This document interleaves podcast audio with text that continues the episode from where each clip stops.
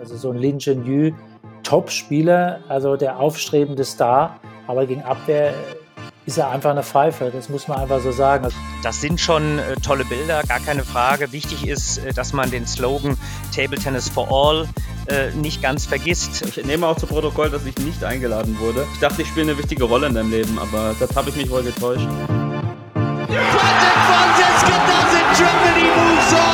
Timo Boll schraubt, arbeitet an seiner eigenen Incredible turnaround from twice runner-up here, Patricia Solia.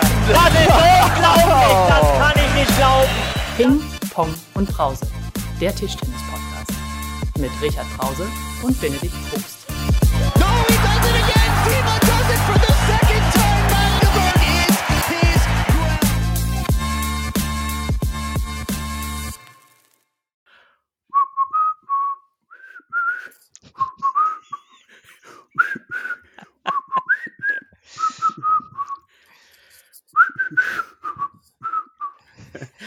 Hallo und äh, herzlich willkommen, liebe Tischtennis- und Podcast-Fans, zu unserer ja Geburtstagsfolge, wollte ich schon fast sagen, denn ihr wisst sicherlich, in den letzten Tagen sind zwei Legenden 40 geworden, und zwar der Timo Boll und der Richard Brause. Herzlichen Glückwunsch, Richard, zum Geburtstag. Benedikt, also vielen Dank für dieses ganz herausragende Ständchen. Ich wusste ja gar nicht, dass du quasi über ein angeborenes äh, Musikinstrument im pfeiferischen Bereich verfügst. Also vielen, vielen Dank. Ja, du hast auch fast jeden Ton getroffen. Die Betonung liegt auf fast. Ja, ja, ich habe das auch damals bei den Scorpions eingepfiffen. Das habt ihr sicher sofort. Äh, Ist mir, ist mir so vor. Wie heißt der Klaus? meine. Ganz genau so, ja. Also wir beste Grüße gehen raus für den Fall, dass er das hört. Ich glaube, der wird dich dann nochmal reaktivieren. Ja, nee, Pfeifen ist nicht so. Ähm, nicht so meine Stärke, auch das mit, den, mit dem Alter äh, ist auch nicht so meine Stärke, mir das zu merken. Aber wie sagte Timo Edge, ist äh, just a number, Richard. Ähm, du hast tatsächlich Geburtstag gehabt, einen Tag nach Timo, bist aber nicht ganz 40 geworden, aber knapp drüber. Wie hast du gefeiert? Ja, im, im, im, gan im ganz kleinen Kreis. Äh, ich ich mache dann, äh, oder der Plan ist ja immer so, dass man ein paar Jahre aufarbeitet und dann zu einem ganz großen Rundumschlag ausholt. Aber im Augenblick ist der große Rundumschlag wirklich im ganz kleinen Kreis gewesen. Und äh, ich, ver ich, ich verrate das mal, da steht eine 5 und da steht eine 3. Das braucht man im Augenblick nicht ganz groß feiern. Okay, ich war auch, ich nehme auch zu Protokoll, dass ich nicht eingeladen wurde. Ähm, aber gut. Ich dachte, ich spiele eine wichtige Rolle in deinem Leben, aber das habe ich mich wohl getäuscht. Du, du spielst eine herausragende Rolle, spätestens jetzt hier nach diesem Whistle-Auftritt. Ähm, und ich glaube, wenn wir dann also dann demnächst mal wieder einen runden Geburtstag feiern, dann nehme ich dich als Special Act oder Special Guest Star raus und dann kannst du vor der ganzen Tischtennis-Community nochmal deine Gesanges- und Pfeifekünste unter Beweis stellen. Das wird spannend. Das wird spannend. Apropos Geburtstag, auch wir sind ein Jahr alt geworden, Richard. Unsere erste Folge haben wir am 19. März 2020 aufgenommen. Kann man da schon ähm, laufen eigentlich? Bitte? Kann man da schon laufen? Kann Mit einem schon, Jahr? Kann man da schon. Oder Gut, sind wir, das- sind wir noch am Krabbeln? Das ist die Frage, die ich jetzt habe. Ich hätte Im jetzt gesagt, am, übertragenen Sinne. Ich, ich, ich hätte gesagt am Stolpern, aber also, aber wir haben uns, glaube ich, ganz gut durchs erste Jahr gestolpert. Ähm, zumindestens glaube ich das, Richard. Was meinst du? Ähm, es ist wichtig, auch ein bisschen unbegründetes Selbstvertrauen an den Tag zu legen. Nein, also im Ernst, ich glaube, äh, wenn man überlegt, wie das mal so mit deiner, in Anführungszeichen, äh, äh, Idee oder Corona-Schnapsidee oder wie man es auch immer betiteln wollte, äh, wie das mal angefangen hat. Und äh, ja, ich glaube, dass das mittlerweile echt angekommen ist. Deswegen hatte ich mal überlegt, ein Jahr, also wir sind über die Krabbelphase raus. Ähm, und wir haben noch eine Menge vor, Benedikt, oder? Äh, ja, es ist, es ist erst der Anfang. Das ist erst der Anfang. Dafür, dass wir schon ein Jahr labern, ist ziemlich wenig Tischtennis gespielt worden in der Zeit. Äh, aber nichtsdestotrotz ist es natürlich auch der Zeitpunkt, äh, uns äh, bei unseren Zuhörern zu bedanken, ähm, an alle da draußen, für die Treue, dass ihr uns ertragen habt und auch für das zahlreiche Feedback, was ja Gott sei Dank meistens positiv war, sonst hätten wir wahrscheinlich schon längst aufgehört. Die Oder ab- gestrichen, genau. wären abgesetzt worden. Ähm, aber dennoch, ähm, schreibt uns doch bitte immer gern, dass wir im zweiten Jahr noch besser werden, was euch gefallen hat und was euch nicht so gefallen hat. Podcast.tischtennis.de oder über unseren Instagram-Kanal oder per Post oder per Fax. Per Fax. Ja, und DTDB, die haben, glaube ich, noch ein Fax. Also ich glaube, wir haben noch ein Faxgerät beim Echt? Deutschen Tischtennisbund, oder? Gibt's das noch? Ich habe mal versucht, bei mir eins einzurichten. Hat nicht funktioniert mehr. Ja, es ist aber nicht mehr die neueste Technologie. Äh, apropos neue Technologie, wir sehen uns auch zum ersten Mal, gell? Diese, diese Software, die wir benutzen, hat jetzt die Videofunktion ähm, eingeführt und ich sehe den Richard da im Keller sitzen. Das ist wirklich herausragend. Ja, das ist, das ist mein, mein Kellerbüroraum sozusagen. Ich fühle ich fühl mich hier aber wohl. Ähm, wir haben äh, äh, aprikosenfarbene Wände. Das war die Lieblingsfarbe oder ist die Lieblingsfarbe meiner Frau. Insofern sitze ich jetzt hier im Apricot Room. Im, ja. Ich sehe ich sehe auch schon unserem, äh, unserem Gast die Ohren bluten. Das ist der Vorteil von den neuen Videos. Deswegen sollten wir jetzt lieber zu ernsthaften Themen kommen.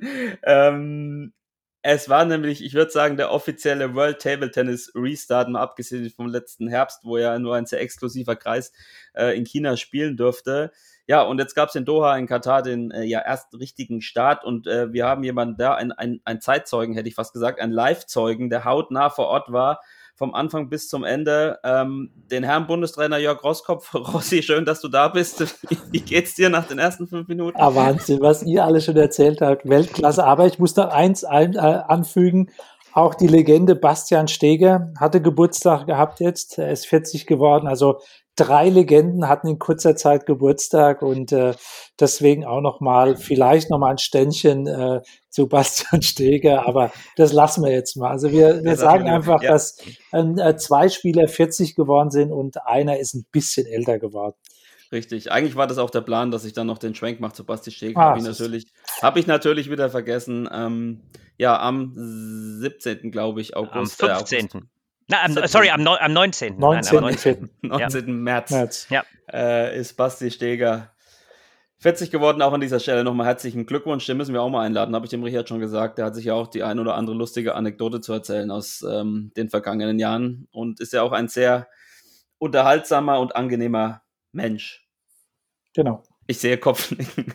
Kann ich genau. Ich, ich sehe Kopf, Kopfnicken im Podcast. Das ist eine neue Dimension. Ja, ja, das stimmt. Aber lass uns, äh, lass uns, äh, lasst uns zu World Table Tennis kommen, Rossi. Mit welchen Gefühlen bist du letzte Woche aus dem Flieger ausgestiegen in Frankfurt nach den zwei Wochen, die du dort warst? Ähm, ja, also es war, ähm, eigentlich war es wirklich eine tolle Veranstaltung gewesen. Also ich sag mal, die ersten zwei, drei Tage waren echt grenzwertig gewesen. Ähm, Habe ich ja dann auch in einem äh, Interview auch dann kundgetan und äh, das hat dann auch ein paar Wellen geschlagen in Katar und bei WTT.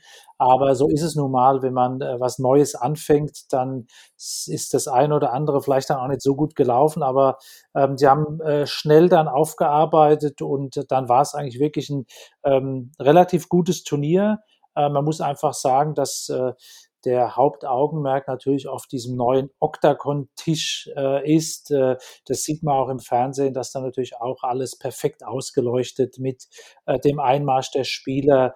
Ähm, das ist alles gut. Die Trainer sind immer noch im Dunkeln, sitzen da und werden irgendwann dann äh, als Trainer noch nicht mal vorgestellt, sondern äh, dürfen dann irgendwann auch noch mal was sagen. Aber ähm, ich sag mal, die Spieler werden da gut reingeholt und äh, was ein bisschen schwierig an der ganzen Geschichte ist, ist einfach so, dass äh, der Tisch 1, äh, der Center Court halt wirklich dann ähm, perfekt eigentlich ist, aber leider auf Tisch 2 bis Tisch 8 da eigentlich wenig Wert gelegt wird und äh, ähm, das müssen sie einfach noch verbessern. Also ich wünsche mir einfach, dass auch die Spieler, äh, die an Tisch 2 bis 8 dann äh, zur gleichen Zeit spielen, denen auch den Respekt zollen, weil als Beispiel äh, ja, Tisch 1 ist Einmarsch, aber an Tisch 2, 3, 4 bis 8 äh, laufen ja die Spiele schon und das hat halt auch keinen interessiert. Also die Musik war laut, ähm, die äh, Bekanntgabe der Spielpaarung an Tisch 1 war laut gewesen. Also da waren öfters auch da mal Spielunterbrechungen an den anderen Tischen und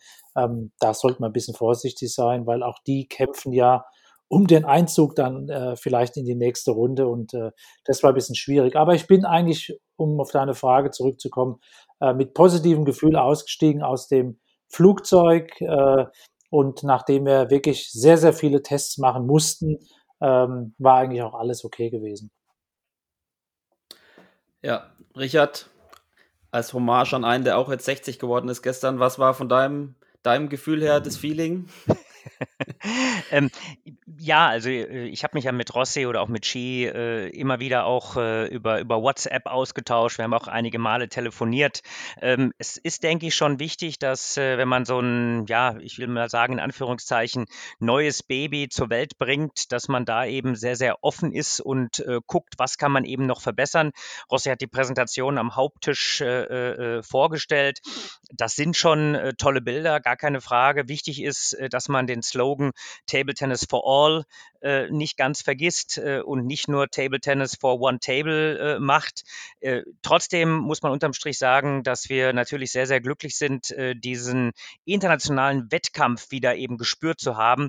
Ähm, wir waren am Anfang auch schon so ein bisschen unsicher, wie genau geht das Hygienekonzept auf. Aber äh, durch diese Vielfachtestungen haben wir halt schon das Gefühl gehabt, dass äh, äh, das ein vernünftiges Hygienekonzept war und äh, was uns eben äh, am Anfang negativ aufgestoßen ist, dann aber nach zwei Tagen dann doch äh, ganz gut gefallen hat, ist, dass man eben ein paar Sachen seitens der Spieler, seitens der Trainer vor Ort, die an, das angemahnt wurde, umgesetzt hat. Da gibt es sicherlich auch noch eine Menge zu tun. Und äh, trotzdem sind wir erstmal froh, erstens, dass äh, äh, ja international wieder gespielt wurde und zweitens vor allem aber, dass äh, äh unsere Jungs und Mädels äh, alle wieder gesund zurückgekommen sind. Ja, das war auch so der Eindruck aus, aus Mediensicht. Ähm, das war am Anfang auch sehr holprig mit den Ergebnissen und auch mit der Informationsübermittlung. Es wurde dann aber eigentlich ganz besser, eigentlich ganz gut. Auch der Zugriff für uns Medienvertreter auf Fotos und auf Informationen, auf Resultate und so war ich dann, war dann wirklich ganz gut. Aber Rossi, du was, du hast es schon ein bisschen anger äh, angerissen, aber was, was war denn aus deiner Sicht wirklich der größte Unterschied? Erstens zu Turnieren vor Corona, also zu ganz normalen World Tour Turnieren und zweitens dann zu der China Bubble, die wir im Herbst hatten letzten Jahres. Ja, der große Unterschied war gewesen, dass äh, im Gegensatz zu der China Bubble jetzt äh, auch alle Spieler dort teilnehmen konnten oder der größte Teil der Spieler teilnehmen durfte. Ähm, wir mussten ja nur zwei Tage in Quarantäne. In China war es ja deutlich länger gewesen, was auch wirklich äh, äh, auch mental eine größere Anstrengung gewesen ist. Also Katar war eigentlich äh, für uns ein ganz normales Turnier gewesen. Ähm, paar Sachen, die, die äh, natürlich verbessert werden muss. Und ich bin, oder ich hoffe es, dass auch in Zukunft ähm, in irgendwie ein Gremium vom WTT auch Leute reinsetzen, die wirklich auch von der Sportart äh, die, die Ahnung auch haben, auch wissen, was die Spieler auch wollen. Das war jetzt äh, äh mein Anliegen auch dort. Also wir haben ähm, sehr viele Gespräche dort führen müssen. Ich habe ja schon gesagt, ich bin ähm, eher als Politiker dort gewesen wie als als Trainer, weil wir haben viele Gespräche geführt, viele äh, vieles, was, was angemahnt worden ist von den Spielern und was mir dann auch so ein bisschen oder was mich auch so ein bisschen gestört hat. Ähm, es wurde wenig über das Tischtennis gesprochen, also viel wirklich über Sachen, die hätten verbessert werden können. Aber es wurden viele Sachen umgesetzt, dann war es auch okay gewesen. Ähm, die Turniere waren eigentlich so wie davor auch die internationalen äh, Turniere äh, der, der, der ITTF bei den, bei, den, bei den Turnieren gewesen. Ähm, war eigentlich nur der, Unterschied vom, vom, vom Center Court. Ja, das war wirklich total anders gewesen. Ähm, aber ja, im Endeffekt äh, war es ein guter Start gewesen. Natürlich äh, können auch viele die Frage stellen, wieso gibt es internationale Turniere aktuell, wenn man das jetzt gesehen hat, was bei der Leichtathletik, äh, Leichtathletik los war jetzt. Ähm, aber im Endeffekt war das Hygienekonzept wirklich gut gewesen. Die haben es gut umgesetzt. Wir haben viele Testungen gehabt. Ähm, die haben das in den Hotels wirklich sehr gut gemacht. Wir hatten nur Zugang, hatten zwar ein mega Hotel mit dem Kempinski Hotel gehabt, aber haben den Pool und den Strand nur vom Hotelzimmer aus gesehen. Wir durften nicht runter. Wir waren wirklich nur im Zimmer, im Essensraum und wurden dann über den Hintereingang oder Ausgang dann in den Bus gesetzt und dann in die Halle gefahren. Also im Endeffekt bist du nur in Kontakt gewesen mit äh, Tischtennisspielern und da wurdest du ja sieben Tage vorm Turnier, 48 Stunden vor Abflug, direkt am Flughafen dann bei der Ankunft und dann eigentlich jeden fünften oder sechsten Tag und wir sogar am Ende jeden Tag dann getestet. Also das war wirklich ganz gut gewesen. Die Turniere kosten viel, aber gut, wenn man es wenn man's bezahlt, dann ist es okay. Hast du eigentlich mal nachgezählt, wie viele Corona-Tests du schon gemacht hast in, in, den letzten Monaten bei deinen Tischtennisreisen? Kannst du es nee. abschätzen? Also gut, in, in, in, China hatten wir ja gefühlt jeden zweiten Tag einen gehabt und wir waren ja fast vier Wochen dort. Also ähm, und jetzt in Katar hatten wir eins, zwei, drei, vier. Also hatten wir sieben oder acht Corona-Tests gehabt in den äh, 14 oder 17 Tage, wo wir dort waren. Zum Glück waren wir auch so lange da gewesen. Das heißt ja, dass die Spieler lange und gut gespielt haben. Und das ist ja das, was für uns jetzt und für, für mich jetzt auch sehr, sehr wichtig gewesen ist. Wir, wir biegen ja ähm, in die Zielgerade Richtung Olympia ein, ob es jetzt stattfindet oder nicht. Wir müssen jetzt erstmal davon ausgehen. Wir bereiten die Spieler so vor, ähm, auch wenn es ohne Zuschauer ist. Aber aktuell steht es ja noch im Turnierkalender drin und die Europameisterschaften. Deswegen war es jetzt nochmal ein, ein gutes Turnier gewesen. Auch wenn die Chinesen nicht da waren, einfach nochmal eine Formüberprüfung für die nächsten Wochen, äh, die jetzt kommen, weil es geht ja wirklich sehr, sehr schnell jetzt äh, auf EM und auf Olympia zu. Es war schon eine gute Überle Überle Überleitung, Richard, vom Rossi auf den sportlichen Teil. Ähm, lass uns darüber reden. Welche Erkenntnisse hast du denn aus dem sportlichen Bereich gezogen als Sportdirektor? Zum einen natürlich ähm, von unseren Startern, aber vielleicht auch ein bisschen mit dem Blick auf andere Nationen. Also zunächst mal äh, war schon auffällig, dass äh, ähm, ja es relativ viele Über Überraschungen insgesamt ge gegeben hat.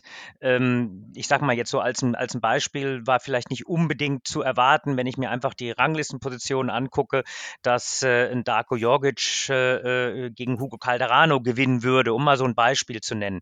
Ähm, gleichzeitig und es gibt auch es gab vor allem auch relativ viele ja Überraschungen äh, in diesem ja in dieser in dieser zweiten Reihe. Das heißt also jetzt mal ein bisschen weg von den vom absoluten Top-Bereich äh, was eben zeigt dass äh, der eine kommt vielleicht ein bisschen besser aus dieser Corona Trainingsphase raus der andere ein bisschen schlechter.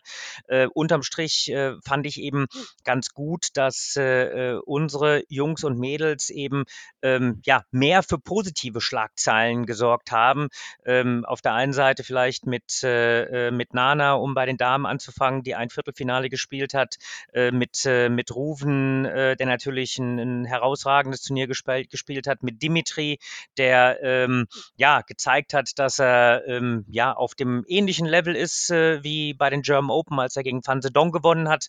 Ähm, indem er ja wirklich äh, einige ja von den von den absoluten Topspielern geschlagen hat, äh, auch gegen Harimoto das zweite Mal. Äh, absolut auf Augenhöhe. Ich habe den da sogar eher noch einen Ticken besser gesehen, agiert hat.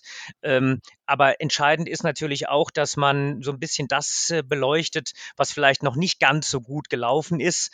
Ähm, wir, wir haben also eine Menge Hausaufgaben, die wir auch mit aus Katar mit nach Hause nehmen, wo wir ins Feintuning gehen, ist gar keine Frage. Äh, aber ich sag mal, es gab mehr Licht als Schatten unterm Strich, ohne jetzt zu sehr in eine Einzelkritik äh, gehen zu wollen. Ich meine, sicher, Patrick Patrick, wenn er, wenn er in der ersten Runde gegen Kamal verliert, wird er sicherlich nicht zufrieden sein, dass er da seine Chancen nicht genutzt hat. Aber dafür gibt es ja noch ein paar äh, Trainingseinheiten und Möglichkeiten und vielleicht sogar auch noch ein paar Turniere. Äh, all das ist, äh, ist ja noch wirklich völlig offen. Insofern ist es gut, zunächst mal gespielt zu haben, zunächst, zunächst mal eine Standortbestimmung gehabt zu haben und es gab etwas mehr Licht als Schatten. Das ist immer gut, mehr Licht als Schatten.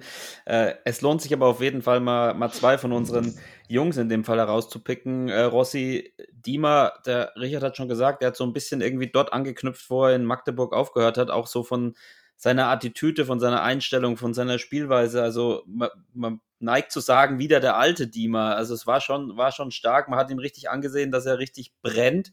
Ähm, wie hast du ihn ja erlebt? Und ja, das macht ja, denke ich, auch wirklich Mut wie du schon gesagt hast, auf der Zielgerade Richtung Tokio. Ja, also die Jungs haben echt gut gespielt. Also ich will da nochmal ganz kurz auch was, was Richie gesagt hat, ähm, zu anmerken. Es ist schon ein großer Unterschied, Best of Five oder Best of Seven zu spielen. Also ähm, ich bin mir da auch nicht sicher. Also ich bin eher der, der sagt, äh, Best of Seven wäre doch ein Turnier, was besser gespielt werden würde, weil wir haben ja in diesem Turnier ja zwei Spielmodien gehabt. Ja, wir haben einmal Best of Five und einmal Best of Seven gespielt ab dem Halbfinale. Äh, Finde ich jetzt eher grenzwertig. Ich bin da kein Freund davon. Ähm, und äh, deswegen gibt's einfach auch die großen Überraschungen. Also so, äh, ich muss jetzt mal das Spiel nochmal von Patrick, Franziska gegen Kamal der Franz spielt dann sein erstes Spiel. Kamal hat ja schon Spiele gemacht gehabt, geht zum ersten Mal dann zum Oktagon, ähm, neue Atmosphäre und dann Best of Five. Also das, das geht halt auch rucki zucki, dass der mal, dass du mal draußen bist. Und ähm, das finde ich ein bisschen grenzwertig. Also da ähm, ist das Ziel natürlich der WTT viele Überraschungen, aber am Ende ähm, will ich doch, wenn ich Zuschauer bin, am Ende will ich doch im Halbfinale oder im Viertelfinale doch die Topspieler dann auch sehen. Und ähm, deswegen ist es für die Topspieler echt schwierig. Ähm, und äh, deshalb bin ich froh, dass, dass äh, meine Spieler eigentlich wirklich konstant gut gespielt haben. Äh, viele Spieler, die äh, gute Ergebnisse erzielt haben, äh, auch jetzt, äh, wo man auch sagt, jetzt du da 1-0, 10-7 gegen Lin geführt. Da hat er richtig gut gespielt, der Benne.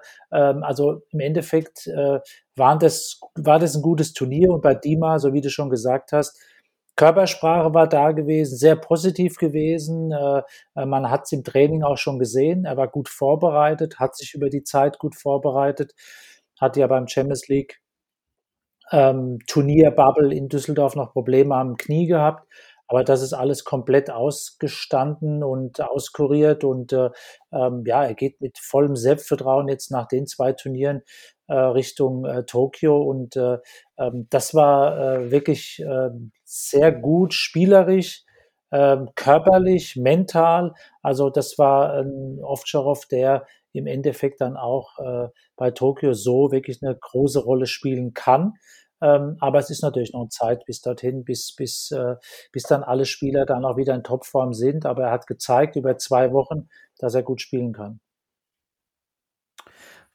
Gab es für dich eine Nation oder irgendwie ja, ein erkennbares Muster, was dir negativ aufgefallen ist? Also bei mir waren es zum Beispiel so ein bisschen die Japaner, wo ich mir gedacht habe, hm, außer ihren Spitzenspielern war das jetzt nicht so berauschend. Ähm, was hast du da so gesehen, auch bei der Konkurrenz? Also man muss das einfach jetzt auch in Relation setzen. Also die, die, die äh, Spieler, die jetzt zu Turnieren kommen, ja, was konnten sie davor trainieren? Was muss oder was passiert in ihrem Land nach einem Turnier? Also Taiwanesen müssen drei Wochen Quarantäne, die Engländer zwei Wochen, die Japaner zwei Wochen. Das sind ja alles Sachen, äh, wo man dann auch Trainingseinheiten verliert. Ähm, und deswegen äh, ist das jetzt alles sehr schwierig zu beurteilen. Also es ist jetzt nicht so, dass alle gleich gut vorbereitet kommen zum Turnier. Ähm, wir haben das Glück einfach, dass wir die Champions League Bubble, dass wir die Bundesliga haben, dass einfach Turniere oder Spiele da waren, wo die Jungs ihre Form überprüfen konnten. Und deswegen ähm, schaue ich eigentlich auch nur auf unsere, äh, auf unsere Leistung. Es gibt natürlich Spieler, wo wir auch schon gedacht haben, wow, äh, der hat vielleicht das ein oder andere Kilo zu viel oder ist ein bisschen langsamer. Äh, Gibt es aber auch Spieler, wo wir auch sagen, okay, der ging da recht gut aus der, aus der Pause jetzt raus. Man hat das Gefühl, er hat sich spielerisch auch weiterentwickelt. Und äh, dann kommen einfach auch so Ergebnisse zustande. Aber im, im Großen und Ganzen ähm, standen doch am Ende als Turniersieger äh, Leute dann auch fest, die wir auch da vorne erwartet haben. Also ähm, Dima hat gut gespielt, Ruven hat ähm, wirklich sich äh, in dem Turnier, im ersten Turnier waren nicht so gut gewesen, im zweiten Turnier echt von Runde zu Runde gesteigert, hat ja sehr, sehr gute Spieler geschlagen. Ähm, und am Ende muss ich sagen, ähm, ähm, ich jammer jetzt, jetzt eigentlich nicht gerne über irgendwelche und suche Ausreden, aber ich glaube, wenn der Ruven nicht diese leichte Verletzung gehabt hätte am Schlagarm, hätte er auch dieses Turnier gewonnen und hätte gegen Harimoto gewonnen, weil er war eigentlich der bessere Spieler. Ähm, oder mit seinem Spielsystem kam der Harimoto gar nicht zurecht und wenn der Ruven nur fünf Prozent besser gespielt hätte, dann hätte er auch das Spiel gewonnen und äh, deswegen schade für ihn, weil das wäre natürlich ein herausragendes Ergebnis gewesen. War es auch so gewesen, aber so ein Turniersieg ähm, wäre natürlich Wahnsinn gewesen, dass Deutschland da zwei Turniere gewonnen hätte. Aber gut, wir sind sehr zufrieden, wie es gelaufen ist. Über Rufen, das schieben wir noch mal kurz, da reden wir später noch mal äh, ausführlich. Richard, ähm, es ist noch eine China-Bubble geplant oder nicht geplant oder wie ist denn da der Stand? Ja, also. Sag, bring uns doch mal auf, up to date. Mach das mal, Richie. Ja, ja. aus der ITTF mit Richie Brause. Ja, Wahnsinn. Ja. ja, ich, bin, ich, ich bin auch gespannt, was ich jetzt sage. Nein, also äh, Spaß, Spaß beiseite. Es ist tatsächlich so, dass äh, ähm, da einige äh, Dinge zumindest überlegt werden. Das, was äh, den Spielern äh, äh, kommuniziert wurde, ist, dass äh, ähm, die China Bubble im Raum steht. Das würde bedeuten, dass man Ende April sich äh, nach China begibt. Äh, es steht im Raum, dass es da eben ja äh, ähm, circa zwei Wochen Quarantäne geben soll. Es steht auch im Raum, dass man da so eine Trainingsquarantäne äh, hinbekommt, aber das ist eben auch noch nicht bestätigt. Und dann würden zwei WTT Champion Turniere, also Turniere der äh, zweithöchsten Kategorie, äh, nur im Einzel gespielt werden. Aber ähm, auch da äh, warten wir quasi ähm, täglich auf, äh, auf neue Wasserstandsmeldungen. Ähm, denn äh, das muss man ja so deutlich sagen in der Phase, wenn äh, Rossi völlig zu Recht sagt, wir biegen jetzt auf die Zielgerade Richtung Olympia ein, äh, dann ist eine, eine zwei Wochen Quarantäne, wenn es eine echte Quarantäne ist, natürlich nicht äh, äh gut und für einen Spieler wie eine zweiwöchige Verletzung. Es wäre also eine Katastrophe. Äh, und ob dann eben ähm, ein, ein, ein, eine, eine Trainingsquarantäne tatsächlich bedeutet, dass man in dieser Zeit trainieren kann. Das konnte uns bislang keiner sagen. Ähm, wir müssen jetzt mal abwarten, wie die finalen Informationen sind. Äh, es ist immer noch nicht hundertprozentig bestätigt, dass diese China Bubble stattfindet. Im Augenblick ist es ein Planspiel. Und wenn sie denn stattfindet, dann müssen wir uns natürlich äh, im Trainerteam äh, unterhalten. Äh, gehen wir dahin? Gehen wir da nicht hin? Äh, was, mit wem gehen wir da hin? Es geht ja so, dass die WTT Champion eben das Einzelturnier ist und letztendlich muss der Verband dann die Spieler bestätigen, die aufgrund der Weltrangliste äh, sich für dieses Turnier qualifizieren.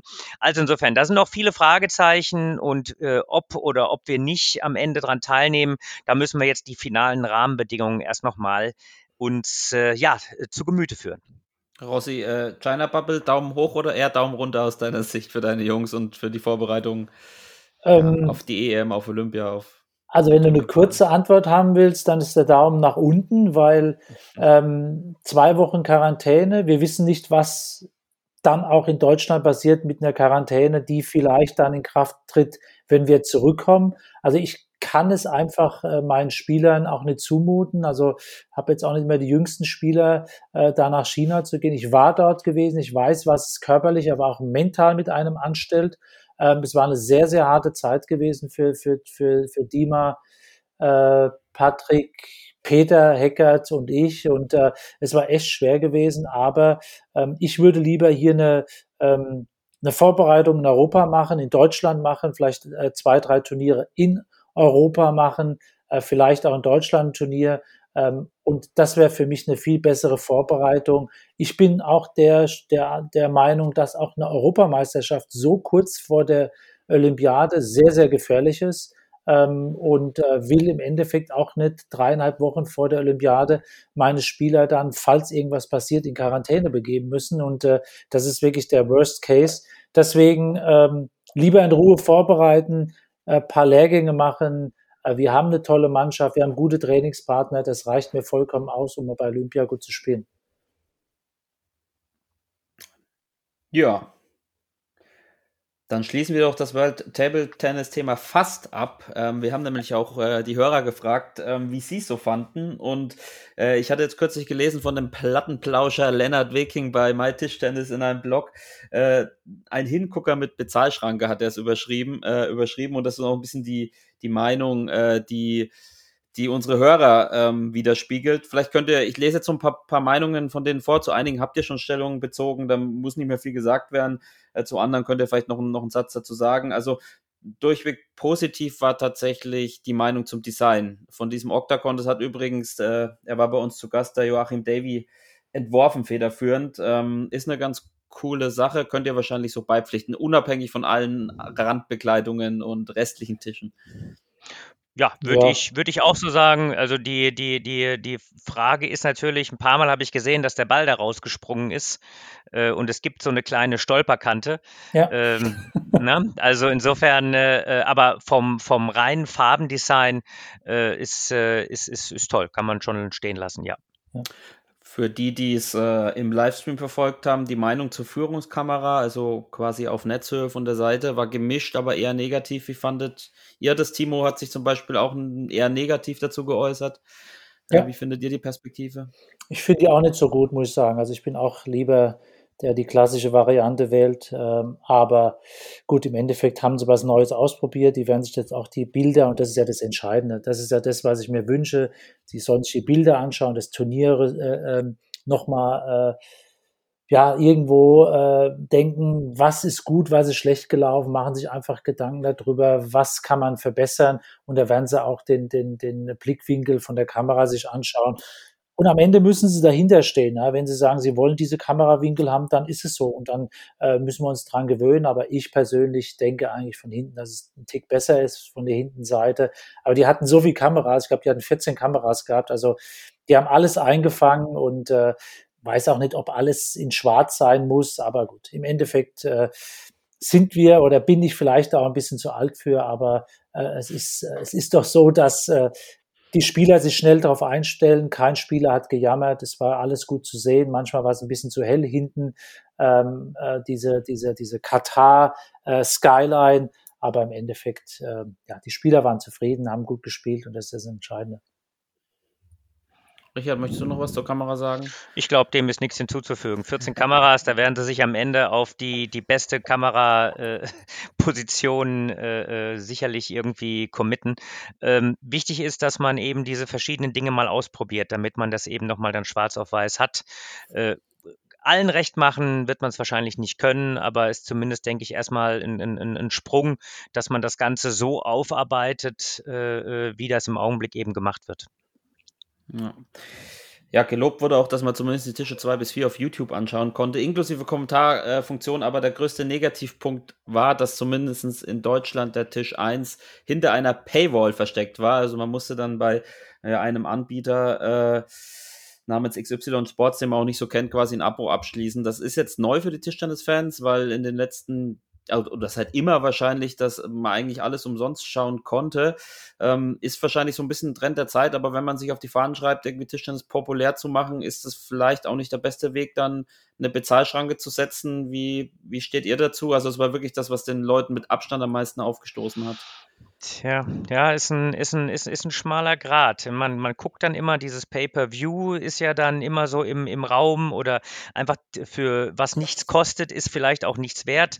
Ähm, ich glaube, dass es tatsächlich viele Leute abschreckt, die dann eben nach Alternativen suchen oder dann irgendwann äh, einfach sagen, nee, äh, so viel ist es mir nicht wert. Ähm, wir sprechen jetzt von nur 10 Euro, aber eben 10 Euro im Monat. Da überlegt der ein oder andere sich schon, ob er das macht oder nicht. Ich glaube, dass es im Augenblick ähm, ja nicht dazu beiträgt, dass Tischtennis da populärer wird. Ja, also ich habe da ganz klar meine Meinung. Ich meine, wenn jede Woche ein Turnier wäre, dann ist 10 Euro okay. Aber wenn jetzt zwei Wochen war jetzt ein Turnier äh, und zwei Wochen war dann Leerlauf in diesen 10 Euro und XY Sports bringt auch dann nicht die Fußball-Bundesliga oder äh, die Golf European Tour oder keine Ahnung was, wo man noch zusätzlich gucken kann. Ich habe da auch mal reingeschaltet. Ähm, da gibt's jetzt nicht so die monsterinteressanten Sportarten dann auch. Deswegen, ähm, ja, man hätte das, glaube ich, am Anfang ähm, einfach mal freischalten. Die Leute sollen es anschauen und dann, wenn wirklich die Turnierserie irgendwann mal anläuft und es gibt dann mehrere Turniere, man kann dann zwischen dem Star-Contender in Europa und dem Champion in Asien hin und her schalten, dann wird es auch interessant dann. Ich glaube, dann ist es so. Aber äh, aktuell, meine ich, bezahle vier Wochen und sehe nur zwei Wochen. Ähm, ja, und habe dann aber auch nicht ähm, die Möglichkeit, äh, alle anderen Tische, weil ich sag mal, Tisch zwei, drei und vier war jetzt schon von der Ausleuchtung, äh, hat man jetzt nicht alles gesehen. Also den Ball habe ich nicht immer 100 Prozent verfolgen können, äh, weil einfach äh, das Licht jetzt äh, auf den Tisch gefallen ist. Also, naja, es müssen sie wissen. Äh, und die werden ja schon ihre Zahlen auch wissen, wie viele Leute sich das haben freischalten lassen. Einfach. Ja, vielleicht, genau, vielleicht äh, äh, liegen wir hier falsch mit einer Einschätzung. Ja. Also ich, ich würde auch wirklich mich mal interessieren, wie viele tatsächlich diese 10 Euro in die Hand genommen hm. haben von den eingefleischten Fans. Ich kann dir den Kontakt von XYZ Sports geben, dann kannst du mal eine Mail schreiben. Also ich habe es ja zugegebenermaßen äh, auf, irgend, auf einem katarischen Sender geguckt, wie glaube ich viele andere Tischtennis-Fans in Deutschland auch, wo, wo kein ist ja Geoblocking. Ist ja unglaublich. Ja, es ist, es ist nicht verboten, also es, ist, es war frei zugänglich.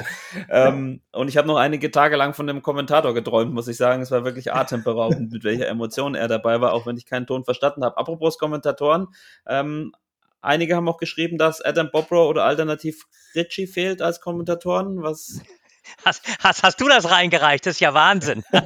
nein, also Adam dafür, Bobrow, dafür gebe ich dir 10 Euro. Nein, nein, nein, Adam Bobrow haben mehrere gesagt, aber Richie hat auch jemanden geschrieben. Ja. Hat auch, auch jemand äh, wir, werden auch die wir, wir, werden die Kommentare auch nochmal auf der Instagram-Seite so ein bisschen zusammenfassen oder veröffentlichen, reposten, müssen wir mal gucken, aber ähm, ja, der Adam, ich weiß gar nicht, der, der hängt ein bisschen in Taiwan, lernt Chinesisch, das ist, was ich immer höre. Ähm, Richard, äh, Rossi, sag du doch was zu den Kommentatoren. Ähm, äh, ganz ehrlich, ich, ich mache eigentlich immer den, Kommand, den Kommentator aus. Ich höre mir den eigentlich nie an. Äh, natürlich nur, wenn Richie äh, kommentiert, mache ich ihn an, ist ganz klar, weil es ist mein Sportdirektor. Aber äh, nee, also ich äh, muss ganz ehrlich sagen, ich habe jetzt auch wirklich äh, ähm, weiß nicht, Adam erzählt, macht es gut, ist ja die Stimme der ITTF dann auch gewesen oder ist es noch?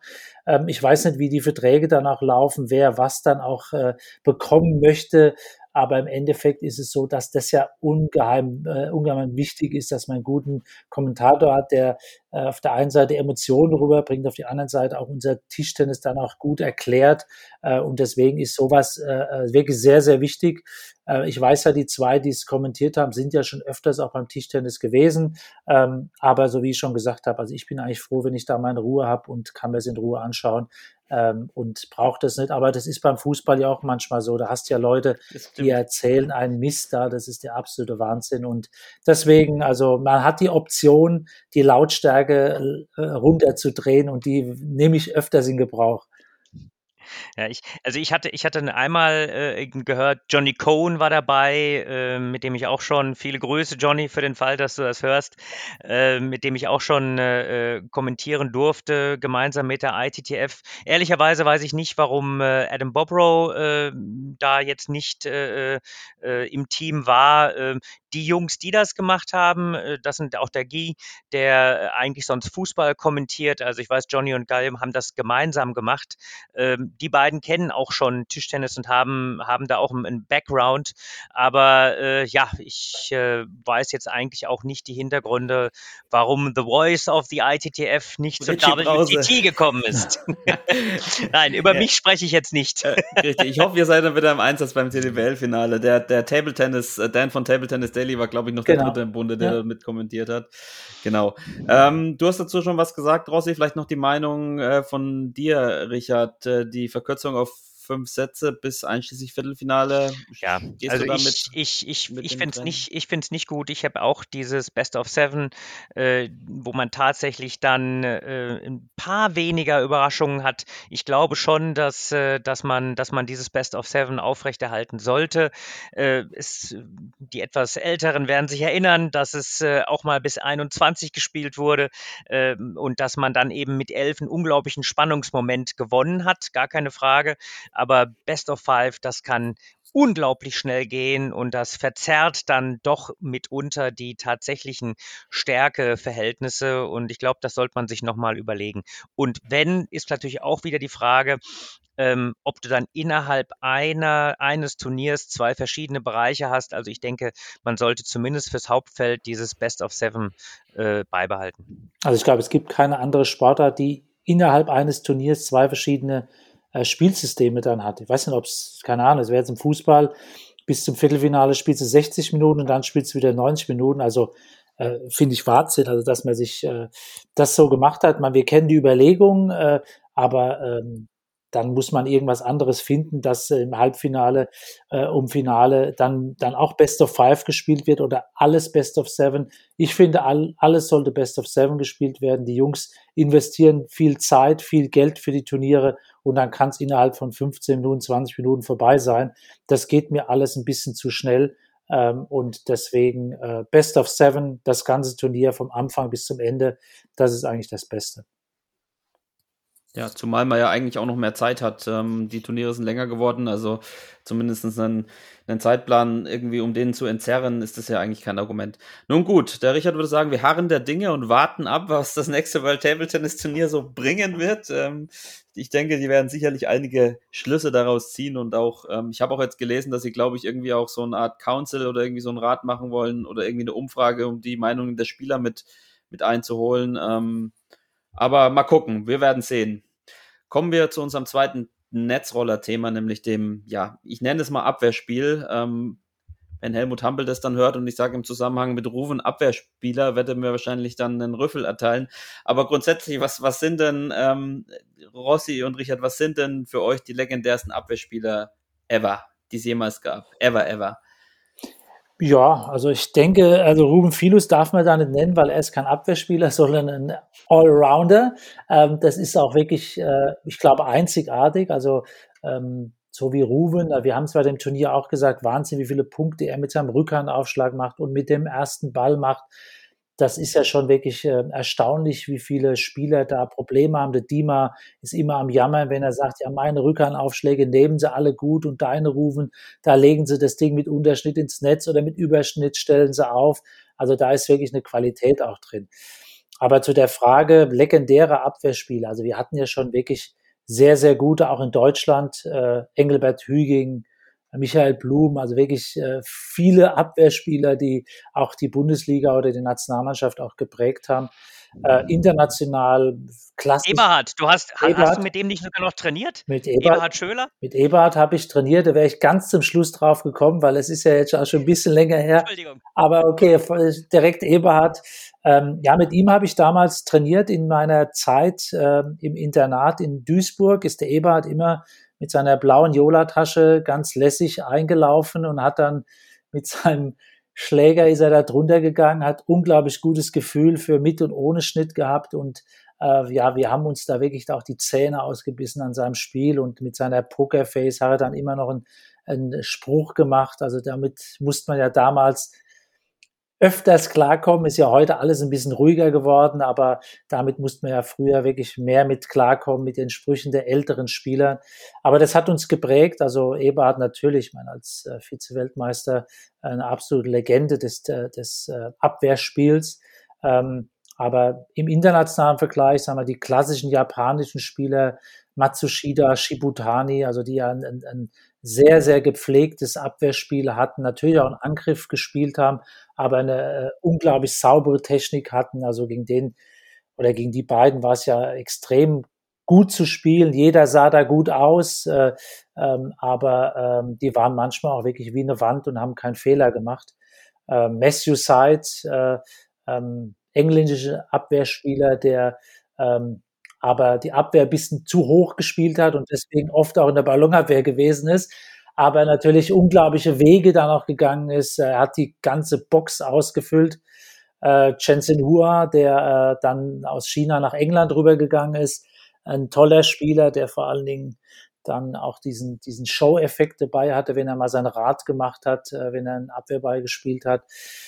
Also es gab schon echt gute Abwehrspieler, ähm, habe jetzt mit Sicherheit äh, den einen oder anderen vergessen, aber ähm, sag mal, mir hat es jetzt nicht so viel ausgemacht. Ich habe gut gegen Abwehr gespielt und deswegen hätte ich, hätte ich noch viel mehr in meiner Auslosung gerne gesehen als Abwehrspieler.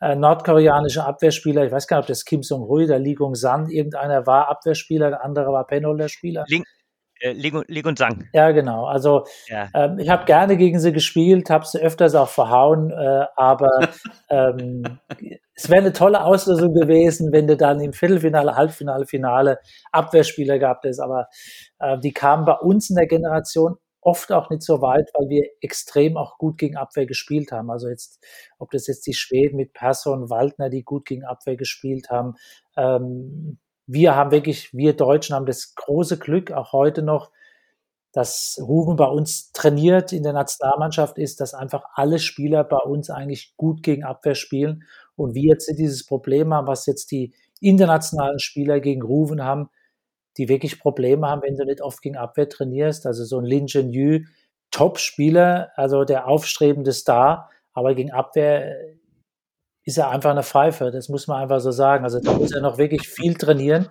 ähm, äh, weil es kann immer passieren, dass er gegen Abwehrspieler äh, trifft. Bei den Damen ist er noch viel extremer, aber bei den Herren, also da muss er wirklich dran arbeiten, dass er da besser wird. Ja. Ja, Richard, jetzt bist du dran mit deiner. was ist dein, dein Abwehrspieler?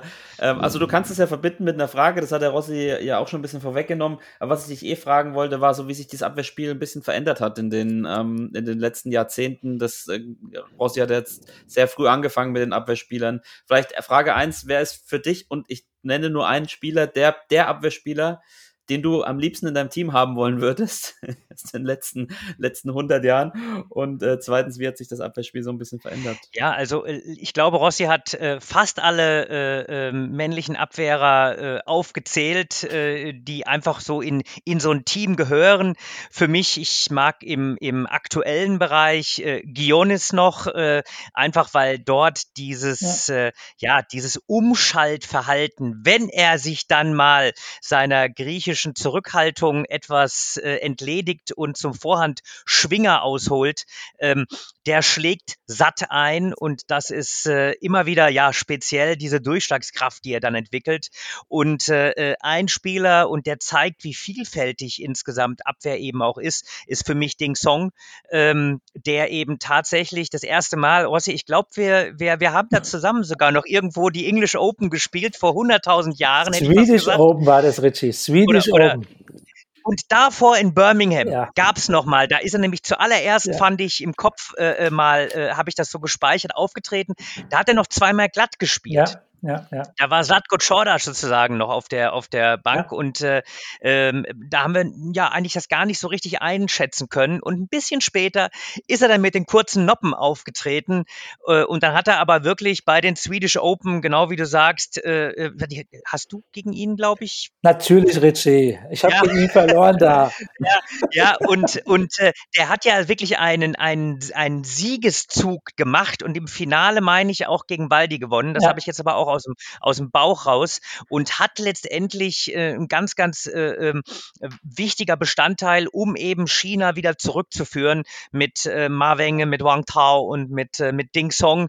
Also das ist ein sehr, sehr spezieller Spieler gewesen und zeigt eben auch, wie extrem sich die Abwehr eben weiterentwickelt hat. Ähm, ich sage mal, bis heute, bis zum aufrechten Gang, hätte jetzt Mosche Feldenkreis gesagt, ja, der aufrechte Gang von Ruben Philos als Abwehrspieler, der Vorhand wie Rückhand gleichermaßen eben äh, äh, beherrscht als Angriffsball. Das ist einer der wenigen, die das eben so machen. Und Abwehr hat sich sozusagen, ja, wie lass mich ausdrücken, von hinten nach vorne entwickelt. Ja, also ähm, Eberhard Schöler in den, in den 60er, äh, 70er Jahren, der ja wirklich den Ball ganz spät genommen hat und äh, bis hin dazu, dass man eben eigentlich äh, heute im Herrenbereich nur abwehrt, um die Möglichkeit zum Angriff zu nutzen. Äh, das ist ja ein, ein Quantensprung insgesamt gewesen. Ähm, dann auch die verschiedenen Abwehrtypen. Wenn ich jetzt mal äh, in den weiblichen Bereich gehe und äh, mir dann Han Ying anschaue, die mit unglaublich äh, aggressiven Schnittbällen agiert, dann äh, äh, ähm, diese verschiedenen Variationen auf der Rückhand, kurze Noppen, lange Noppen. Äh, wenn ich jetzt von Han Ying ähm, einfach auch zur, zur Irene Ivanchan zum Beispiel nochmal gehe, die ja ähm, in die verschiedensten Bereiche geschupft hat, die auch gleichermaßen Maßen äh, zwischendurch mit Rückhandtopspin agiert hat, dann, wenn ich gucke, äh, die russischen Abwehrspieler oder die weißrussischen Abwehrspieler mit einer äh, Viktoria Pavlovic, also es sind äh, so ein weites Feld, ja, ähm, und, und jeder spielt so ein bisschen anders. Und jetzt möchte ich doch nochmal die Rolle rückwärts zum, äh, zum, zum, zum Herrenbereich äh, machen.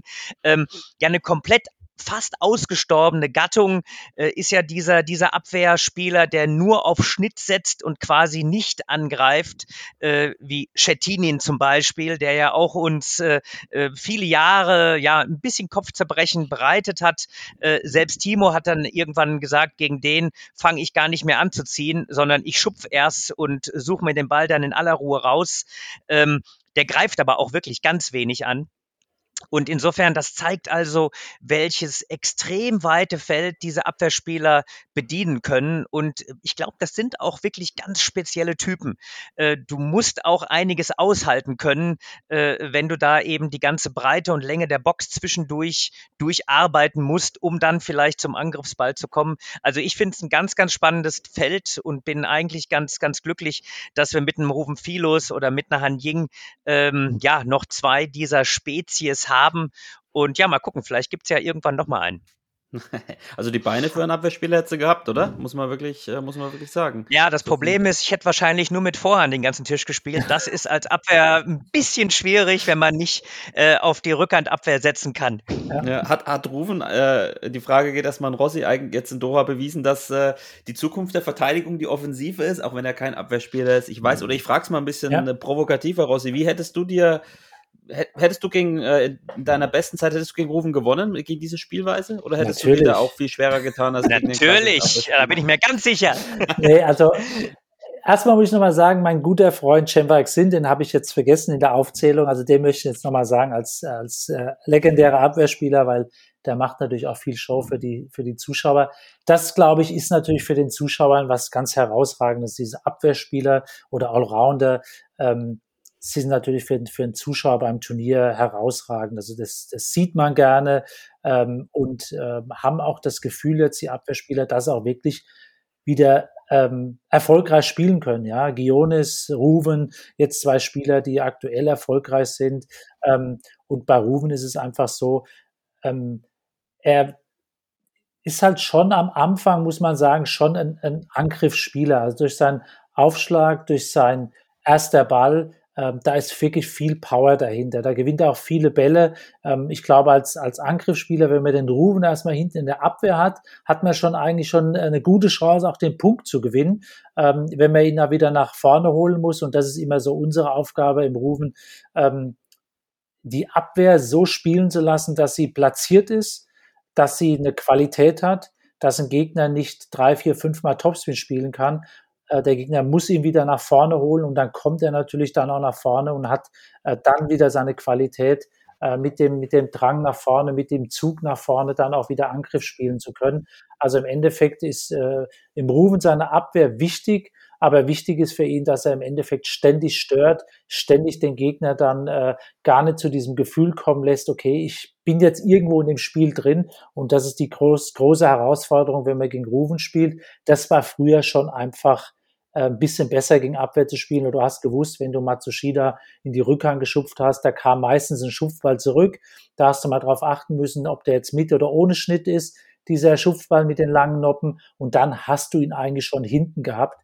Und dann ja, war es da einfach auch ein Vorteil gewesen. Ähm, bei Ruven schlägt es ja meistens auch dann ein, wenn du mal einen schlechten Schupfball spielst. Und deswegen äh, ähm, muss man einen Ruven eigentlich spielen wie ein Angriffsspieler. Also wenn man einen Ruven spielt als Abwehrspieler, dann ist es echt schwierig. Also da muss man im Aufschlag-Rückschlagbereich schon eher ihn als Angriffsspieler sehen und so auch in das Spiel reingehen. Ja, also als Amateurspieler sind ja auch die Abwehrspieler am ekligsten, die angreifen. Das ähm, kann selbst ich feststellen, der gegen jeden Abwehrspieler eigentlich verliert. Ja, du sollst mal ins Training ähm, kommen bei uns. Dann trainierst du halt mal eine Woche gegen Rufen, dann wird das auch besser. Ja, genau. Geh mal nach Langenselbold, wo er öfters mal trainiert, sag, Rufen, spiel mal ein paar Bälle genau, mit mir. Da, genau. Das so bringt dich richtig voran, wenn du mit mir der, ein paar Bälle spielst. Der Rossi, der, der Rossi sagt ihm das vorher, der spielt ja in die Rückhand, ein Ball geht. Ja. In die, ein Ball geht, ja, ein Ball geht, das stimmt. ähm, Jetzt habt ihr mich aus dem Konzept ja, jetzt gebracht. Bist du fertig. Richard. Das war das Ziel. Das war das Ziel. Endlich mal. ja, Richard, die Frage ist ja dann so ein bisschen auch, wenn man auf die Ergebnisse jetzt vom, vom Rufen in Doha schaut, was ja wirklich beeindruckend war, ist es denn ein bisschen so, dass je seltener die vermeintlichen Abwehrspieler oder Spieler mit einem ja etwas anderen Spielsystem, je seltener die werden, desto erfolgreicher sie werden, weil so ein bisschen die Gewöhnung fehlt und das Spiel gegen sie? Ja, und die zweite Frage, die darauf äh, anschließt, ist, ähm, die daran anschließt, ist, äh, macht es Sinn, denn wieder ein paar Abwehrspieler auszubilden, also aus dem Grund des Erfolgs und vielleicht auch der Attraktivität? Also dreimal ja. Machen so ein bisschen wie Deutschland sucht den Superstar. Ich glaube, da gibt es auch dreimal Ja, oder? Ja. Äh, nein, also er, ernsthafterweise, klar, wenn äh, äh, zum Beispiel ein Jun Mitsutani, äh, der ist jetzt sicherlich kein absoluter Abwehrkiller, aber der hatte in der Zeit, äh, äh, als er eben ein bisschen regelmäßiger gegen Abwehr gespielt hat, ja auch gegen Juk mit einer etwas spezielleren Taktik gewonnen und hat da auch ein gewisses Level gegen Abwehr eben erreicht. Ähm, aber wenn natürlich die Abwehrer so selten sind, wie sie sind, und wenn das eben auch noch garniert wär, wird mit der, mit der Fähigkeit von Rufen nicht nur mit einem Ball anzugreifen, sondern beidseitig anzugreifen, dann macht das natürlich das Spiel gegen Abwehr unglaublich schwierig. Man, man sieht aber auch, was Rossi angedeutet hat, dass die eben tatsächlich äh, sich gar nicht so richtig wohlfühlen, selbst bei vermeintlich etwas einfacheren Abwehrbällen. Und bei Rufen, wie gesagt, kommt halt noch dazu, dass ähm, in erster Linie deswegen abwehrt, äh, weil er dann die Chance zum Angriff wieder nutzt. Ähm, ich hatte, hatte mal gehört, äh, ähm, der ein guter Freund von, von Jörg Roskopf, äh, der, der Chen Wei Xing, von dem gibt's mal den Ausspruch, dass der Tsai Shen-Hua zu ihm gesagt hatte, du kannst alles, Chen Wei Xing, dein Problem sind nur die langen Noppen. Also insofern ist es tatsächlich äh, immer so ein bisschen so, wann setze ich wirklich die Abwehr ein? Ähm, Chen ist ja auch im gleichen Grundsystem äh, unterwegs gewesen, dass er jede Möglichkeit genutzt hat, um dann eben mit dem Vorhandangriff zu spielen. Und das macht es natürlich äh, für, die, für die Angreifer, die nicht mehr dagegen gewohnt sind zu spielen, das unglaublich schwierig. Ähm, ist im Damenbereich noch ein bisschen weiter verbreitet insgesamt, die, die Abwehrspielerei mit den verschiedensten Varianten. Aber auch gar keine Frage, Aufruf an alle Trainer, ähm, warum nicht einen Abwehrspieler auszubilden. Aber da sollte auf jeden Fall der Hinterkopf oder dass man im Hinterkopf haben, dass man nicht nur eben die Abwehr ausbildet, sondern eben die verschiedenen Varianten ausbildet. Das kann mit kurzen Noppen sein, das kann mit halblangen Noppen sein, das kann mit langen Noppen sein. Ähm, alle Bereiche haben ihre Vorteile, nur man muss es eben so flexibel gestalten, dass das von mir oft zitierte äh, Mosaik früher oder später zu einem Ganzen wird. Das hat beim Rufen ja auch ein bisschen länger gedauert, aber zum was er eben immer noch fähig ist, das hat er ja jetzt hier nochmal einmal mehr bezeigt. Ja, das, das mag sein. Rossi, bevor wir dich in die Freiheit entlassen, eine letzte Frage, ähm, weil du ja vielleicht auch ein bisschen dafür verantwortlich bist, dass das dem Abwehrspiel so schlecht geht, weil du immer alle vernichtet hast. ähm, wie siehst du die, die Zukunft des Abwehrspiels? Also ist es realistisch, dass, dass man vielleicht da wieder so ein, ich sag mal, gerade hat man schon ein bisschen das Gefühl, es werden immer weniger, ähm, es wird immer schwerer, sich für, für jene durchzusetzen, gerade bei den Herren. Glaubst du, dieser Trend wird sich fortsetzen oder mein gerade fürs Tischtennis, wie wir gerade schon gesagt haben, ist es halt auch einfach sehr, sehr attraktiv. Und wenn man in den Tischtennishallen ist, auch bei German Open mhm. oder Weltmeister, die Spiele von Rufen, ich erinnere mich 2017 gegen Van Zendong bei der WM in Düsseldorf. Es war ein unfassbares Spiel, unfassbare Stimmung. Ähm, wie siehst du die Entwicklung in den nächsten ja, 15, 15 Jahren? Ja, wenn die Kinder ähm, sich quälen wollen, dann äh, kann man auch Abwehrspieler wieder produzieren, ganz klar. Also ich denke, das Gefühl muss da sein äh, Angriff wie, wie Abwehr spielen zu wollen dann auch. Äh, aber äh, wir sträuben uns ja nicht dagegen, Abwehrspieler dann auch einzusetzen, weil wir genau wissen, ähm, dass äh, die Spieler Probleme dagegen haben. Und wenn man jetzt sieht, die Beläge sind ein bisschen langsamer geworden, der Ball ist ein bisschen langsamer geworden, äh, weniger Effet drin. Also da kann man im Endeffekt dann auch äh, die Ausbildung der Abwehrspieler und Spielerinnen dann auch wieder rangehen. Ja, also ähm, ich glaube schon, dass es immer einer Generation ähm, gut zu Gesicht steht, wenn Abwehrspieler in der Mannschaft drin ist, weil man dann einfach eine Auswahl hat, auch bei der Nominierung des Spielers oder der Spielerin dann für eine Veranstaltung oder auch dann, wenn jemand in der Mannschaft drin ist. Bei Rufen ist es ja so, wenn er dann nominiert wird für eine EM oder für eine WM, äh, dass man dann immer wieder dann auch sieht, okay, gegen die Spieler spielt er gut, die spielen vielleicht auch schlecht gegen Abwehr. Ähm, und da kann man im Endeffekt dann auch das äh, gut ausnutzen und taktisch gut aufstellen. Und deswegen äh, sollte man da immer versuchen, ähm, ja, im Schüler-Jugendbereich ähm, Abwehrspieler auszubilden. Vielleicht schaffen sie es auch ganz nach oben, aber auch für die Spieler dann auch eine Art Trainingspartner zu haben, dass man gegen Abwehr lernt, wieder zu spielen, ein Spin-Gefühl zu entwickeln, äh, macht man natürlich wirklich gut und gerne, wenn man äh, gegen einen Spieler spielt, der eine lange Noppe drauf hat. Da muss man halt mehr nach oben ziehen und muss mehr mit Spin arbeiten. Ähm, deswegen, Abwehrspieler werden nie aussterben.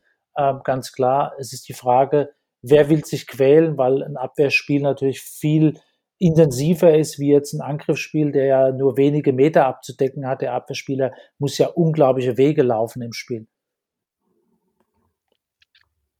Ja, das ist doch ein gutes Schlusswort für unseren Herrn Bundestrainer, oder Richard? Absolut. Ja, haben wir, haben wir wieder lange, länger beansprucht, als wir, als wir eigentlich wollten. Ja, wir Ja, hat, nicht, hat geklappt mit den 20 Minuten. Ja. ne, ja genau. Rossi, die ihr 20 immer Minuten. Ihr seid ja immer Weltklasse, seid ihr da drin. Ja, ja, ja. Ähm, ja, da bleibt mir gar nicht äh, viel mehr zu sagen als vielen Dank. Ähm, und ja, ja, erstmal alles Gute für die nächsten Wochen. Ich denke, wir werden das ein oder andere Mal noch kommunizieren. Vielleicht, also wir werden dich wahrscheinlich nicht mehr einladen. Erstmal, du wirst bitte, bitte traumatisiert für die nächsten paar Monate. ähm, oder wie du vorhin sagtest, einmal im Jahr ist okay. Das heißt, 21 haben wir jetzt schon. Jetzt müssen wir das für 22 Ja, jetzt aufheben. genau. Ja. Auf, Genau. auf jeden Fall, es stehen ja noch ein paar spannende Events Ja, hoffentlich in genau. diesem Jahr an. Äh, noch einmal Daumen hoch und runter, Rossi. Olympia findet statt, findet nicht statt. Äh, Was ist dein, was, was glaubst du? Findet statt, ähm, ohne Zuschauer, aber findet statt. Super. Zu- naja, das hoffen wir Geld, mal. Zu viel Geld im Spiel. Zu viel Geld. Dann werden wir uns im Vorfeld von Olympia hoffentlich nochmal sprechen. In diesem Sinne, Rossi, Ja. vielen Dank, schönen Dankeschön. Tag und bis zum nächsten Mal. Danke, ciao. Ja, Richard, äh, kommen wir zu unserem letzten Thema. Wir sind ja schon wieder in der Zeit total fortgeschritten. Wir schaffen es aber auch einfach nicht, uns kurz zu fassen, gell? Es ist, es ist ein Drama. Wir, wir, wir machen irgendwann mal einen Podcast, wo wir nur immer mit einer Frage und mit einem Wort antworten. Das versuchen wir mal so eine Viertelstunde durchzuziehen. Äh, äh, Genau, das sollten wir mal probieren. Aber äh, man hört ja von unseren Hörern auch, dass sie sich dann immer in mehreren Teilen anhören. Und ähm, da wir nur einmal im Monat erscheinen im Schnitt, ähm, kann man sich das ja dann in, in Tageshappen von ja, drei Minuten aufteilen. Von daher, äh, lass uns zu unserem letzten Thema ähm, kommen, nämlich ja, Corona. Denn auch Corona feiert so ein bisschen Jubiläum. Ich glaube sogar, ich glaube gestern oder heute vor einem Jahr wurde der erste Lockdown von der Bundesregierung beschlossen und ich erinnere mich, beziehungsweise ich gebe zu, ich habe es recherchiert. Wir haben am 13. März 2020 beschlossen, die Saison zum ersten Mal zu unterbrechen. Ich glaube damals nur für einen Monat. Also ähm, das ist auch ein Jahr her und wir müssen leider attestieren, ein Jahr später ist es nicht viel besser. Oder ist es eigentlich gar nicht besser? Richard, vielleicht so mal ganz kurz, mit welchen Gefühlen schaust du so auf dieses eine Jahr zurück? Corona wahrscheinlich nicht mit den besten, aber was, was kommt dir da so in den Sinn? Naja, es, es kommt in den Sinn, dass äh, tatsächlich uns Corona schon, ja, ich will mal sagen, überrollt hat und, und den Atem gehalten hat. Äh, wir hatten quasi die letzten German Open, äh, wo wir quasi ja mit den Chinesen ja ein bisschen in Kontakt waren, äh, dass die eben aufgrund der Corona-Situation in China, in Deutschland, ähm, ja, wir hatten angeboten, dass wir, dass wir da gerne unterstützen. Am Ende sind sie nach äh, äh, Katar gegangen, um eben dort zu trainieren. Und eigentlich hatte man am Anfang immer gedacht, na ja, wir machen mal ein oder zwei Monate und dann hat man festgestellt, nee, das lässt uns nicht los. Und wir sind ja auch nach wie vor mittendrin äh, und äh, ähm, hoffen natürlich jedes Mal auf, auf den nächsten Monat und auf die nächste Variante. Gefühlt wird es tatsächlich so sein, ähm, dass wir erst so wirklich wieder ins Helle äh, äh, gehen können, wenn wir noch so eine höhere Durchimpfungsquote haben. Äh, alles andere, auch in Kombination, ohne jetzt ein Virologe zu sein, mit Mutationen und ich weiß nicht was. Ich bin heute früh auch wieder vom Schnelltest gekommen, damit man eben ganz auf der sicheren Seite zumindest mal in einem kurzen Augenblick ist. Das wird uns noch ein Stück weit länger in Atem halten und wir müssen uns dem stellen und haben trotzdem, glaube ich, fürs Tischtennis ja insofern ein bisschen Glück im Unglück, äh, weil es ja dann zwar nicht mega viele, aber doch ein paar Vereine gibt, die, die Training ermöglichen. Wir haben das Glück im Unglück, dass wir äh, quasi in der Nationalmannschaft nur einen ganz kurzen, richtigen Lockdown haben. Unsere Landesverbände, unsere Landeskader, also dieser, dieser Spitzenbereich, ähm, der durfte zumindest äh, etwas trainieren, aber trotzdem äh, ist es eigentlich äh, nach wie vor wie so ein wie so ein schlechter Film ähm, und man hofft eigentlich jedes Mal, dass man sich umdreht, aufwacht äh, und äh, in, in eine Normalität übergeht. Man muss aber ja einfach konstatieren, das wird nicht so einfach möglich sein. Tja. Ja, wir haben, äh, oder ich hab's, äh, nein, wir, du hast mir auch einiges beigesteuert, äh, das mal zum Anlass genommen, zu schauen, wie ja Tischtennis und Corona in anderen Ländern äh, gehandelt wurde. Und du warst so nett, mir, und in dieser Reihenfolge spiele ich das jetzt auch äh, ab, äh, einen O-Ton von äh, Jörg Bizzigayo und Eva Jela zu liefern, liefern. Die waren beide ja bei uns Nationaltrainer bzw. Trainerin. Jörg hat dann in äh, USA gearbeitet, Eva ist jetzt in Australien. Und äh, als dritten in der Reihe habe ich noch einen äh, treuen Hörer von uns, den Rainer Viel, der kommt hier aus unserer Ecke, aus der Hanauer und lebt jetzt aber in Le Mans in Frankreich und ähm, ist ein bisschen eine längere Audio, ist aber, glaube ich, ganz interessant, wie äh, in anderen Ländern Corona gehandhabt wird. Auch in den USA hat die Pandemie natürlich zu erheblich negativen Folgen für unseren heißgeliebten Tischtennissport geführt. Ähm, man muss natürlich grundsätzlich wissen oder auch dazu sagen, dass der Tischtennissport generell in Amerika etwas anders aufgebaut ist als hier in Europa, ähm, so wie wir das hier kennen mit der Vereinsstruktur. Ähm, das ist dort in Amerika etwas anders. Dort gibt es halt ähm, Clubs, die mehr oder weniger hier zu vergleichen sind, teilweise mit, mit Tennishallen, wo man Plätze oder Tische mieten kann. Ähm, diese Privatclubs haben natürlich auch wie alle anderen Geschäfte oder auch ähm, ja, Sporthallen ähm, aufgrund des Lockdowns, der auch in Amerika seine Kreise gezogen hat, schließen müssen, phasenweise. Ähm, in Amerika ist es nochmal so, dass das je nach ähm, State und dann auch wieder um County sehr unterschiedlich gehandhabt wird, weil die sehr eigenmächtig äh, handeln können und dies je nach ähm, Verbreitung des Virus auch unterschiedlich handhaben, sodass manche wieder früher und manche wieder später aufmachen konnten, aber zum Großteil ist der Tischtennissport doch komplett ähm, zum Erliegen gekommen. Was etwas mehr in Mode gekommen ist, ist dadurch das sogenannte Online-Training über Zoom-Meetings oder ähm, andere äh, Videoschalten, sodass die Trainer, die dann nicht mehr aktiv in den Clubs ähm, Training geben konnten, das Ganze versucht haben, äh, online ähm, weiterzuführen und mit ihren Sportlern in Verbindung zu bleiben. Jetzt ähm, Dadurch, dass die Amerikaner natürlich wie verrückt impfen und äh, dadurch auch ähm, der Virus etwas mehr eingedämmt werden konnte, ähm, sind sie natürlich dabei auch wieder äh, teilweise zu öffnen, nicht nur, nicht nur Geschäfte und Restaurants, sondern halt auch wieder Sporthallen. Die Clubs können langsam wieder ihren Betrieb aufnehmen unter bestimmten Bedingungen und ähm, in einer, mit einer gewissen Anzahl von Sportlern, je nach, je nach Größe der Räumlichkeiten sodass langsam wieder Leben reinkommt. Ähm, aber insgesamt äh, hat auch der Verband selber das Turniergeschehen äh, über Monate eingestellt. Die sogenannten ähm, vom, vom USA Table äh, Tennis sanktionierten Turniere waren alle komplett storniert. Während den Lockdown dürfte die Nationalmannschaft und Nationalkader trainieren, alle anderen nicht.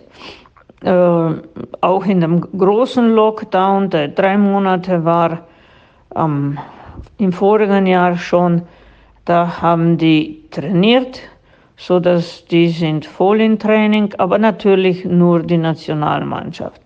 Jetzt, wo kein Lockdown mehr gibt, sind alle äh, voll am Trainieren. Die haben kleine Turniere überall, machen gerade eine Serie äh, australienweit, also vier Turniere werden gespielt, so wie Open-Turniere, aber sind nur für Australien, was groß genug ist.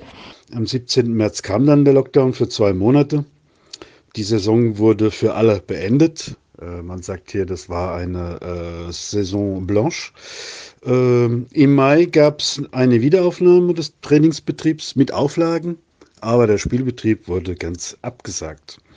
Es wurden drei Spieltage gespielt dann im in, äh, letztes Jahr. Äh, bei uns fängt das im September an. Äh, und ja, nach drei Spieltagen, einem Ranglistenturnier, ähm, wurde dann die Saison im Mitte November abgebrochen in der Vorrunde. Und äh, seitdem heißt es ja, wir versuchen äh, alle wir, wir, versuchen, die Vorrunde fertig zu spielen. Die Vorrunde wird dann als eine Saison gewertet. Aber äh, seit den neuesten Ankündigungen Kündigungen von unserem, äh, von unserem, von unserer Regierung heißt es ja, wir müssen jetzt noch bis Mitte April warten. Und da aber dann die Saison dann schon im Mai oder im Juni schon zu Ende ist, dann äh, gehen alle davon aus, dass die Saison wohl abgebrochen wird. Denn was die nächste Saison angeht, nehmen, geht wohl jeder davon aus, dass 30 bis 50 Prozent der Lizenzspieler wegbleiben. Eben wegen den Varianten des neuen, des, äh, der Viren, die, ja, die englische und äh, was weiß ich alles äh, für Varianten dazukommt. Da weiß keiner zu Rechte, wie dann die nächste Saison abläuft, wie gespielt wird. Es heißt, äh, man soll, es wird wohl spezielle Masken geben, äh, mit der man spielen kann oder mit, der, mit dem der Spielbetrieb Betrieb, ähm, erlaubt ist, aber äh, ja, keiner möchte so recht mit diesen Masken spielen. Das äh, kann auch jeder gut verstehen. Es ist halt alles sehr traurig.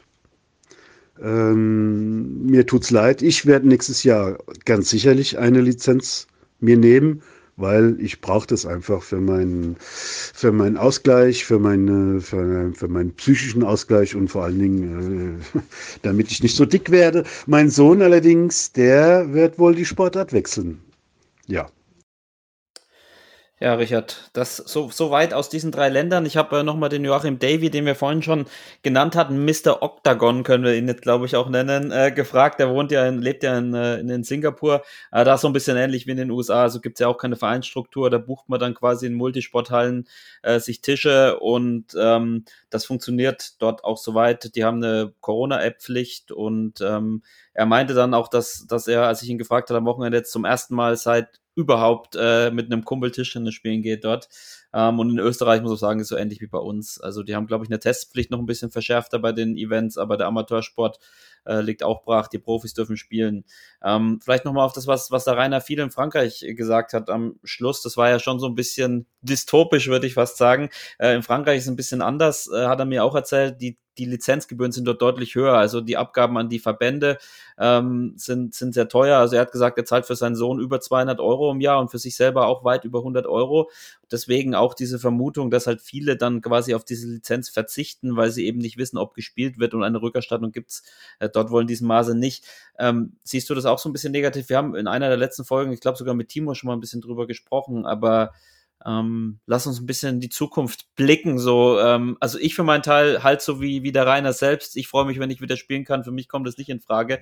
Dir wird es ähnlich gehen. Ja. Ähm, und, und ich, ich denke also, die Herausforderung wird sein, einzuschätzen, ähm, äh, in den Risikogruppen, in den etwas älteren oder vielleicht krankheitsbelasteten Spielerinnen und Spieler, äh, wie wird da mit allem umgegangen? Äh, ich ich bleibe einfach mal positiv, wer einmal sich mit dem Tischtennis-Virus, in diesem Fall ist es was Positives, äh, äh, infiziert hat, der bleibt auch dabei. Aber gar keine Frage, wir müssen einfach abwarten, in welche Richtung sich das entwickelt. Das ist ja einer meiner Lieblingssätze. Aber gefühlt, glaube ich, wer im Tischtennis ist, der bleibt dabei. Ich hoffe, dass wir nicht so viele Mitglieder und aktive Spielerinnen und Spieler verlieren. Und vielleicht gewinnen wir sogar noch ein paar dazu, als Gegengewicht zu denen, die wir dann doch verlieren. Ähm, der Jörg hat auch, auch, in, auch, auch gesagt, ähm, dass in, in, äh, in den USA der Verkauf von Ballrobotern und Tischtennistischen total boomt, so wie bei uns auch. Ja, also vielleicht kriegen wir sogar noch ein paar dazu, die jetzt äh, in der Corona-Krise dazu gekommen sind, Tischtennis zu spielen. Ansonsten stellt man fest, dass die Länder das, glaube ich, alles sehr ähnlich gehandhabt haben. Und es ist ein bisschen so, wie du gesagt hast. Ich glaube, das Licht am Ende des Tunnels ist dann doch die Impfung beziehungsweise die Ende der Lockdowns. In Australien ist ja die Situation so, dass äh, man ja eigentlich, also dass sie quasi Corona-frei sind, so wie in Neuseeland und da so eine Art Bubble auch haben, ähm, aber die sind halt eine Insel und die lassen halt niemanden ohne zwei Wochen Quarantäne rein. Das muss ja. der Eva Jela auch durchlaufen. Ähm, das ist bei uns so natürlich nicht möglich. In den USA geht es mit dem Impfen ein bisschen voran, die sind noch nicht ganz so weit, aber vielleicht einen Schritt weiter als wir. Ähm, vielleicht deine Einschätzung, nochmal plus Glaskugel. Ähm, du weißt nicht, wie schnell wir impfen und wie schnell das funktioniert.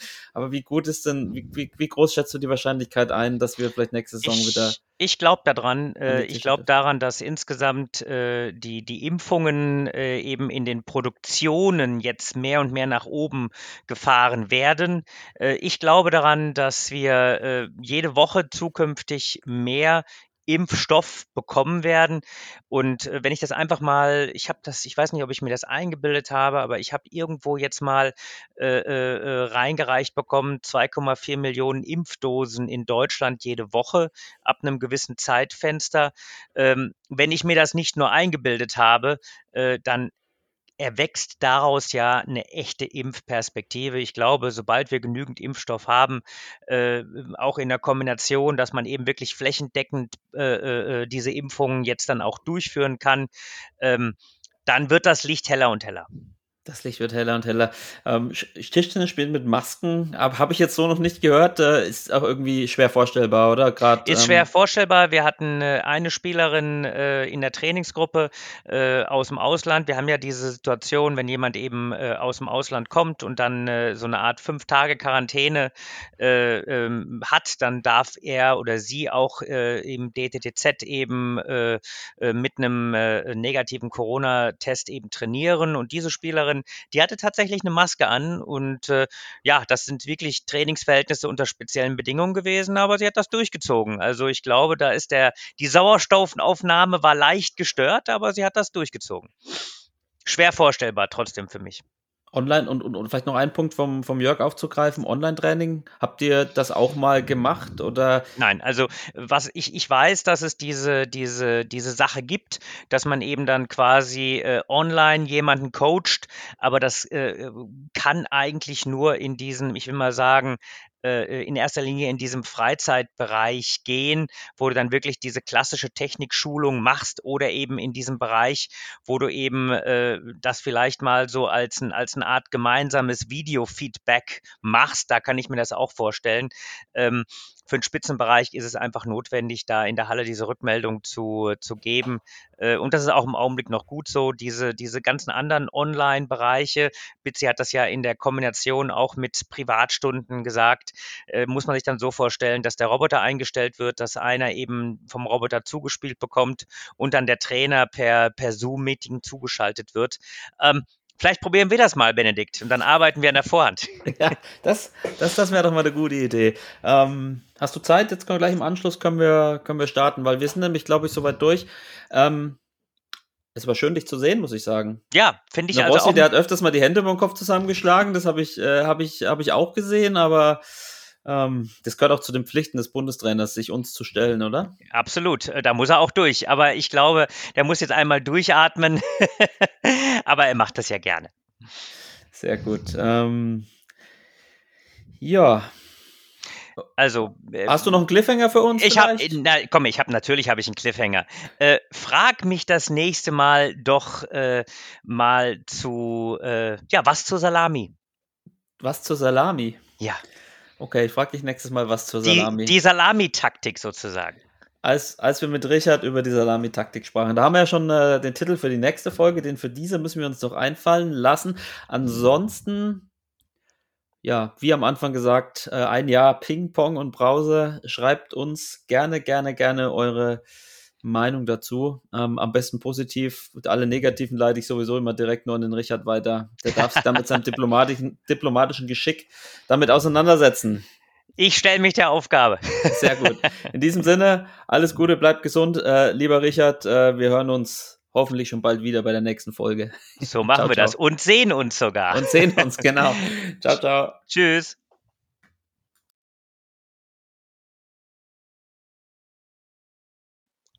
Benedikt, bist du da?